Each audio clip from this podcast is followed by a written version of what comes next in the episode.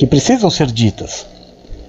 E existe na nossa vida três tempos: o passado, que não há mais o que se fazer, passou.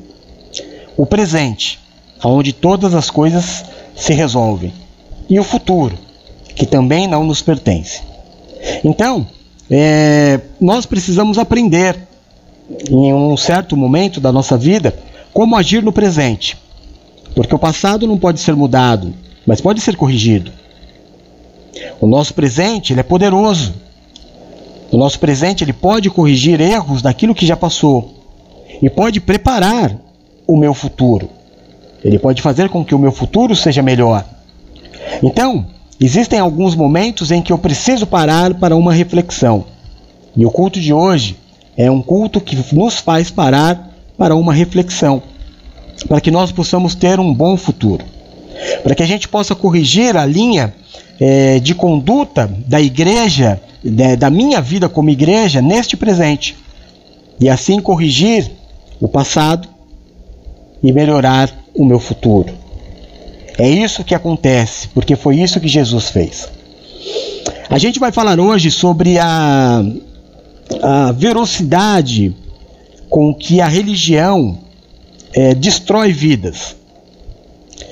É importante que você saiba que a religião não só destrói vidas normais, como também destruiu o corpo humano de Cristo.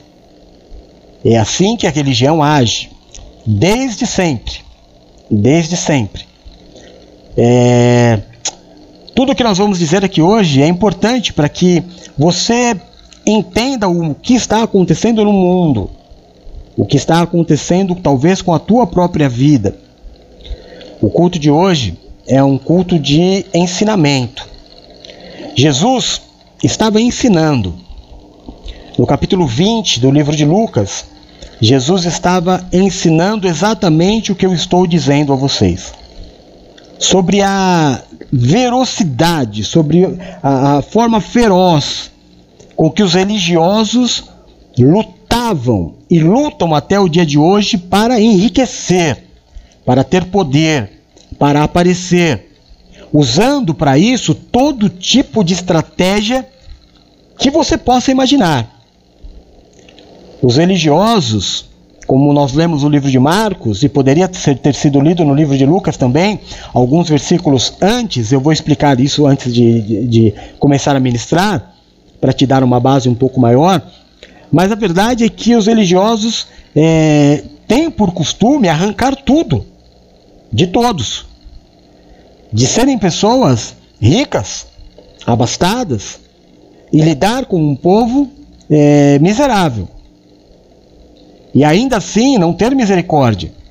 E continuar tirando, e tirando, e tirando, e tirando, e usando para isso, como o próprio Senhor Jesus vai dizer, e, e a gente vai ler, usando o meu nome, usando o nome de Cristo, para conseguir benefícios pessoais.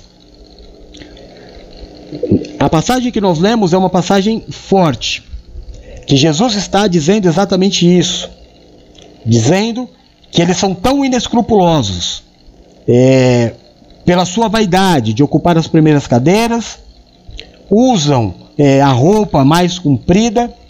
É, esse negócio da roupa mais comprida, nós temos um estudo bíblico falando sobre as seitas da, do judaísmo, e lá está bem explicadinho, eu vou falar aqui correndo, tá? Mas existe um, um, um manto que o sacerdote colocava por cima da roupa e ele tem que usar aquilo o dia inteiro chamado talit. Esse talit ele tem algumas franjas que simbolizam as leis de, do povo judeu. E ele tem uma distância. Eu tenho um talit, às vezes até prego com ele. É, acho bonito, né? Acho legal. Não, tem nenhuma representatividade para mim, mas eu acho bacana. É, mas eles usam, ele tem um, um comprimento assim, mais ou menos, não é? Mas o dos fariseus arrastava no chão porque eles queriam mesmo aparecer. O negócio deles sempre foi aparecer. Ricos, riquíssimos, sacerdotes riquíssimos, porque roubavam a Deus. Roubavam a Deus. É, desde o tempo de, do profeta Malaquias, que muitas vezes você foi ministrado na tua vida sobre a entrega de dízimos, mas o Senhor nunca disse isso para o povo. Aquela ministração foi para os mesmos religiosos que vem até o dia de hoje, porque não muda, é o mesmo Espírito. E é sobre isso que nós vamos falar. Sobre o mesmo Espírito, que devasta a vida de pessoas, que destrói a vida de pessoas. Um Espírito que entra nas finanças e, e causa destruição na família, no casamento, no relacionamento com filhos, na vida pessoal da pessoa, causando uma dependência, um fanatismo, é, como se fosse mesmo uma lavagem cerebral, impedindo a pessoa de enxergar um palmo à sua frente. Pois é, era a isso que Jesus estava se referindo. E aí, após dizer essas coisas, e, e uma passagem fundamental, fundamental para a ministração de hoje, porque nós vamos falar sobre a oferta da viúva pobre. Aqui no versículo, deixa eu falar para vocês, do livro de Marcos, o versículo 40, o Senhor Jesus diz uma, é, é, uma característica desses religiosos. Eles devoram as casas das viúvas, e isso com pretexto de largas orações. Estes receberão mais grave condenação, ou seja, já estão condenados, não é? Já estão condenados. Só que aí no livro de Lucas, logo após o Senhor dizer isso, eu vou pedir para você que consegue, tem uma Bíblia aí na tua mão, e já está no livro de Lucas, vai no versículo 1, porque após o Senhor Jesus dizer isso, é, acontece este fato. Versículo 1 de Lucas 21. Jesus olhou e viu os ricos colocando suas contribuições nas caixas de ofertas. Viu também uma viúva pobre colocar duas pequeninas moedas de cobre. E disse: Afirmo-lhes que esta viúva pobre colocou mais do que todos os outros. Todos esses deram do que lhe sobrava, mas ela, da sua pobreza, deu tudo o que possuía para viver. Não se esqueça dessa última parte, dessa última frase. Tudo o que ela tinha para viver. Hoje pela manhã eu expliquei que a Bíblia não foi escrita nem com capítulos e nem com versículos. O homem para uma organização maior, e é claro que facilitou muito não só o entendimento, como é, a leitura da Bíblia, a divisão da Bíblia em capítulos e em versículos facilitou muito. Porém, eu preciso prestar muita atenção. Por quê? Quando eu leio essa história da viúva pobre, me dá a impressão, por ser versículo 1, que é um fato independente. Mas não é. O que acontece no versículo 1 é uma continuidade do que nós acabamos de ler. Jesus estava ensinando os discípulos sobre a maldade dos religiosos, sobre a velocidade dos religiosos em adquirir riquezas, sobre a, o fanatismo deles pela riqueza. Eles zombavam de Jesus, porque Jesus falava que eles não deveriam dar tanto valor ao dinheiro e eles davam risada de Jesus por causa disso. Jesus estava ensinando os discípulos e disse: Eles devoram a casa das viúvas, com o pretexto de longas orações. Jesus acaba de dizer isso, e aí entra uma viúva no templo. É a sequência. Não é um fato isolado, é uma sequência. É claro que a gente para para imaginar, talvez ela não tenha sido o único caso.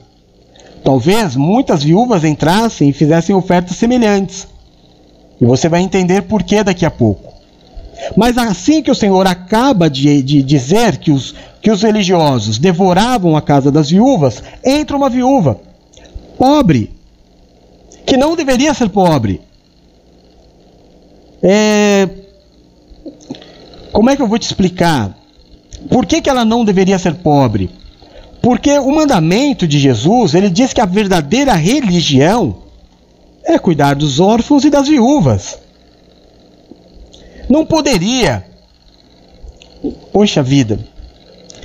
No versículo que nós lemos na abertura, Os discípulos olham para Jesus e eles dizem, eles estão admirando as pedras preciosas, a riqueza do templo. E o Senhor Jesus diz: Mas que adianta? Não vai ficar pedra sobre pedra. Isso vai ruir.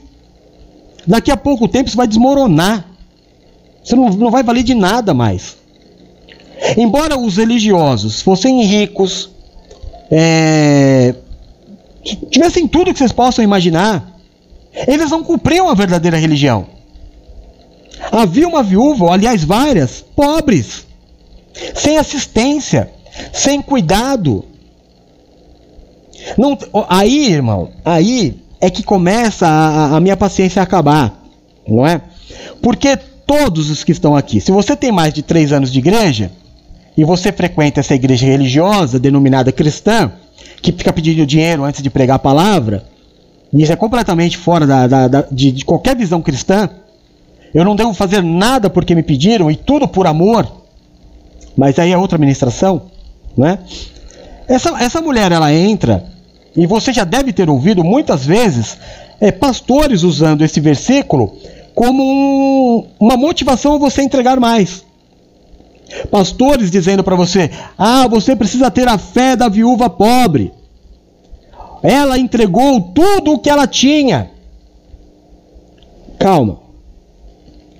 Quem foi que disse que o que ela fez foi certo?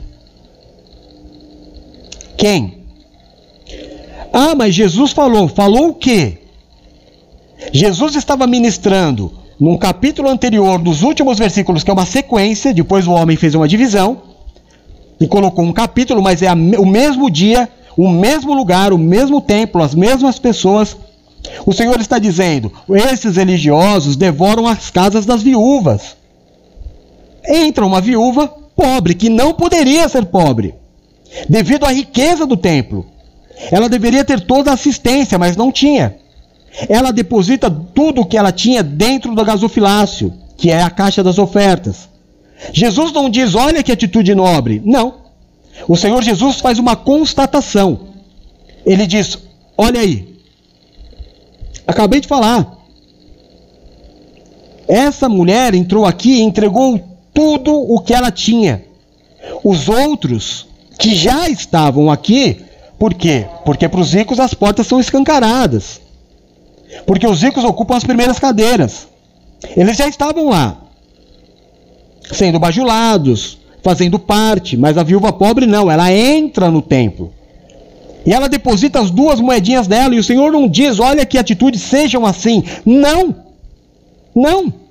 Isso é pretexto de religioso fazendo exatamente o que Jesus disse lá atrás, fazendo longas orações, martelando um versículo, enfiando na tua cabeça com texto fora do contexto, ou seja, um pretexto para te arrancar dinheiro para dizer para você que você precisa fazer mais, faça mais, faça mais.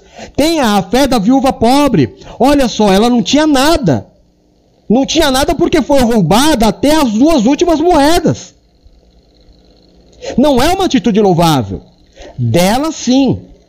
Porque você pode dizer assim: então por que Jesus não a impediu? Porque não havia nada de errado na atitude dela. O Senhor não diz nem que ela vai ser abençoada, nem que ela vai ser amaldiçoada, mas diz sobre eles. Estes estão condenados. Porque o que, que ela fez? Na, na inocência dela, ela pega duas moedas e ela está dando para Deus. Na inocência dela. Por que, que eu digo inocência? Porque assim, a, os próprios que estavam se alimentando até das duas moedinhas de cobre dela, que não eram denários, não, eram moedinhas de cobre. Ensinaram ela a fazer isso. Aí ela vai lá, coloca as duas moedinhas, era tudo que ela tinha para viver e vai embora. Ninguém chega para essa mulher e fala assim: não faça isso. Você não precisa fazer isso. A senhora está precisando de alguma coisa em casa? Posso visitar a tua casa? Não. Mas você já ouviu muitas vezes pastor martelar 10, 15, 20, 40 minutos nesses quatro versículos te convencendo de que o certo é você fazer 100%, não para Deus. Presta atenção, aquela viuvinha tinha certeza que o que ela estava fazendo era para Deus, e era. Só que quando caía dentro do gasofilácio já não era mais para Deus, agora já ia para a conta dos religiosos. Ah, apóstolo, mas o trabalhador é digno do seu salário. Ô, ô irmão, vem aqui. Vamos conversar. Salário é salário. Salário é um, é um negócio que você tem batido igual o teu. Igual o teu. Você sabe quanto você vai ganhar no final do mês. Quando você não tem um limite de salário, então é uma empresa. Então você vende produtos que aí você pode fechar o mês em lucro, o mês em, em, em prejuízo, tem lá uma oscilação, porque você não tem um salário. Então, independente de entrar lá na igreja ou lá no templo, um milhão de, de, de denários, ou entrar dois, o administrador, o, o sacerdote tem que ter o salário dele ponto final. O resto é administração do templo. Mas não era isso que acontecia. Por isso, o que acontecia já no templo já não era mais de interesse de Deus. Por isso, o, o, Senhor disse: Isso aqui vai desmoronar. A atitude dela foi recebida por Deus. Errada. Mas ela fez na inocência. Na inocência de quem é, aprendeu dessa forma. Mas eu volto a bater na tecla. Na real, na verdade, o Senhor não está dizendo que nem a entrega, nem a forma com que ela fez estava correta. Claro que a ideia da, do negócio da fé, o, negócio da fé gira muito, muito dinheiro, né, irmão? Você sabe disso. O, o, o negócio da fé, as empresas intituladas cristãs, ela é, gera uma fortuna. Você não vai ver é, dono de, de, de empresas cristãs pobres. Não. Não, porque ele tem todo um apoio. Nem imposto paga. É? O que ele recebe? Por exemplo, você entra numa igreja, você vai falar assim, mas apóstolo, peraí, vamos, vamos entender. O senhor é contra igrejas grandes e bonitas? Não. Desde que eu entendo assim: é, todo mundo, como na igreja apostólica, deve, deve ter o mesmo padrão de vida. Se não o mesmo padrão de vida, as pessoas devem ter é, uma proximidade, sabe? Porque o que tem mais ajuda o que tem menos. E o que tem menos é ajudado pelo que tem mais. Então não é tempo, não é tempo. Quando eu tenho dentro da igreja uma viúva pobre, eu não posso trocar a cadeira da igreja. Então eu tenho que colocar no orçamento da igreja custear a vida daquela viúva pobre.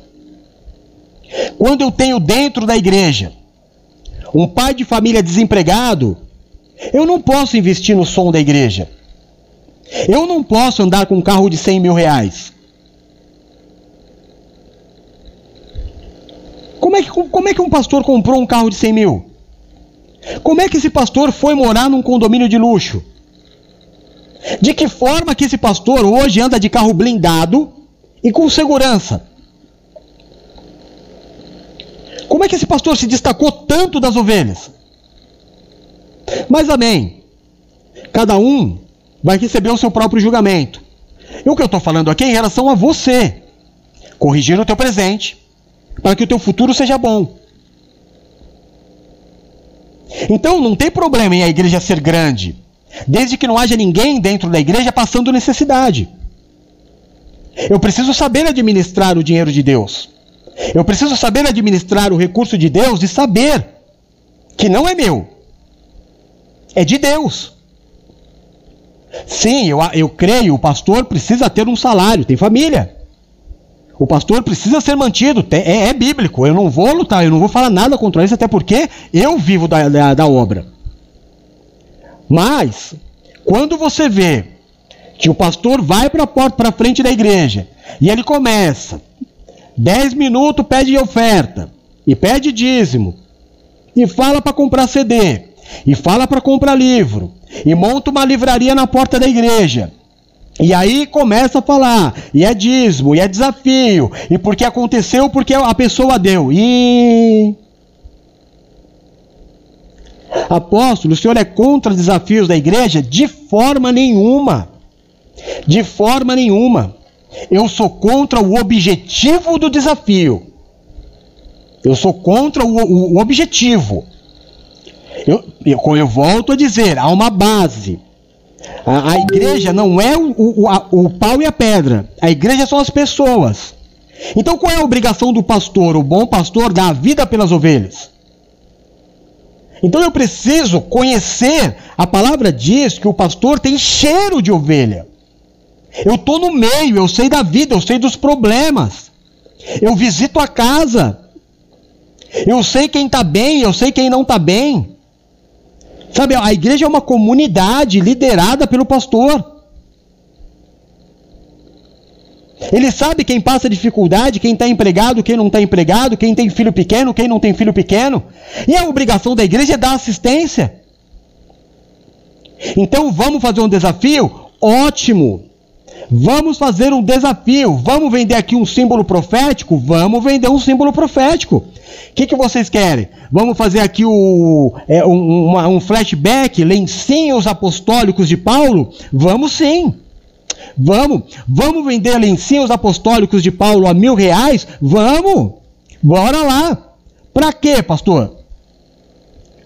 Para pegar toda a arrecadação, ó, vamos vender aqui é, 100 lencinhos a mil reais, vamos conseguir 100 mil reais, vamos juntar aqui a, os necessitados, vamos pagar aluguel, vamos pagar a, a conta de água, a conta de luz, vamos ajudar a arrumar um emprego, vamos investir na igreja.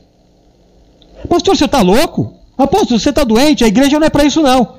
Mas a igreja também não é para você ficar pegando dízimos, ofertas, desafios, votos para ficar fazendo igreja bonita. Enquanto tem gente passando fome. Isso é coisa de devorador. Isso é coisa de bandido. E você não pode fazer parte disso. Porque você também é culpado. Nós vivemos na graça na graça. Eu não sou contra nada, não sou contra voto, porque voto é voto. Aliás, voto é, é voto. Uma vez, você sabe disso. Uma vez que você fez um voto, é para sempre. Aí não tem Antigo Testamento, não tem Novo Testamento, voto é voto. Guarda o teu pé quando entrar na casa do Senhor. Não é? Porque ele está no céu, você está na terra. Você sabe a passagem. Fez, eu não vou nem entrar no mérito. Nem entrar no mérito. O voto é uma coisa que tem que partir de você e você ter certeza do que você vai fazer. Voto é casamento. Vo, vo, ó, voto é, não, eu não vou falar de voto agora. Mas amém. O que para mim, o que, que a igreja vive? Como o apóstolo Paulo reuniu a igreja de Corinto e falou: vamos fazer uma forma justa para que todos contribuam de forma igual? Vamos ser dizimistas. Desta forma, quem ganha mil vai entregar a mesma coisa que quem ganha dez. O percentual. Acabou. Acabou. Aí existe algo chamado oferta voluntária. Voluntária. Sabe o que é voluntário? Ninguém me pede para fazer, eu faço porque eu quero. Existe isso, apóstolo? Existe. Mas por que o senhor nunca falou? Porque é voluntário. Porque a pessoa não precisa falar para ela. Eu não preciso pedir para ela. Se ela sentir o desejo, ela vai fazer. Aí vai para frente da igreja. E, e vai lá e fala: Ah, entrega a tua oferta. Que valia é? Não é amor. É uma troca. Porque ele te convenceu. Que se você entregar alguma coisa vai acontecer. Isso é mentira. O provedor do milagre na tua vida é Jesus Cristo, não é o teu dinheiro. E ele não precisa do teu dinheiro. Então tudo existe. Tudo existe. Existe dízimo, existe oferta, existe desafio, existe voto, existe primícia, mas tudo parte da pessoa. Então eu, vamos, vamos, vamos, falar uma coisa. Também tem uma, um estudo bíblico feito por mim, desmistificando dízimos e ofertas. Tenha uma, um tempinho e vai dar uma olhada lá. Se eu desejo, se eu desejo hoje, hoje, se eu desejo hoje, eu amo tanto, apóstolo, eu amo o teu ministério, eu amo a tua vida, eu, eu não quero que a, igreja, que a igreja feche, eu não quero que falte comida na tua casa, eu não quero que falte leite pro nenê, eu, eu, eu quero te amar, eu quero provar o meu amor ao Senhor, eu quero ser dizimista. Irmão, faça isso, mas não me diga. Mas faça isso por amor. Não porque você acha que isso vai repreender devorador. Não faça por medo. Faça porque você chegou num nível de amor que você agora deseja fazer. Porque se você não fizer, não vai acontecer nada. Nada. Amém? É a minha manifestação de amor. Então, peraí, se é manifestação de amor, amor é uma via du é de mão dupla. Eu tenho que dar e receber. Como é que eu vejo uma senhora viúva que eu devia estar tá cuidando? Eu devia estar tá cuidando. Ela entra na igreja com as duas últimas moedas da vida dela. Põe no gasofilaço, vira as costas e vai embora. E eu, como sacerdote que deveria cuidar da vida dela, estou vendo ela entregar tudo o que ela fez e beleza. É claro que o Senhor Jesus disse: esses caras estão condenados. Uma, porque aqui já é o fim da, da história. Esta mulher, ela já é uma senhora idosa, é, não tem filhos, é viúva e acabou o dinheiro dela. Ela não podia ter chegado nesse estágio. Ela não podia ter chegado nesta condição. Na hora, o sacerdote responsável da igreja, o famoso anjo da igreja, tinha que ter colocado a mão no, no, no, nela e falado assim: onde a senhora vai? Ah, eu quero fazer a minha oferta. Eu tenho, irmão, na minha cabeça eu tenho certeza. Se o sacerdote faz isso, ela vai falar, mas eu quero entregar. Ele sai da frente e ela entrega. Ele pega ela e fala: vem comigo. Leva ela para o social da igreja. Pega a cesta básica, pega dinheiro, leva ela para casa dela, paga o, o, o Uber. Pega um oficial, fala, vai até a casa dela, vê o que ela precisa, vê as contas que estão atrasadas, traz aqui para a igreja, vamos cuidar. É isso que é igreja. E não o dono da igreja ficar trocando de carro, andando de helicóptero, tendo casa em vários lugares do mundo, e você dentro da mesma igreja chamando de irmão, chamando de pai, chamando de pai. Um pai que não faz nada por você, que muito pelo contrário, só tira. Pega textos fora do contexto. Olha, a viúva entregou tudo que ela tinha. Entregou porque o pastor dela era um ladrão, era um safado. Porque permitiu que a viúva chegasse ao cúmulo das duas últimas moedinhas.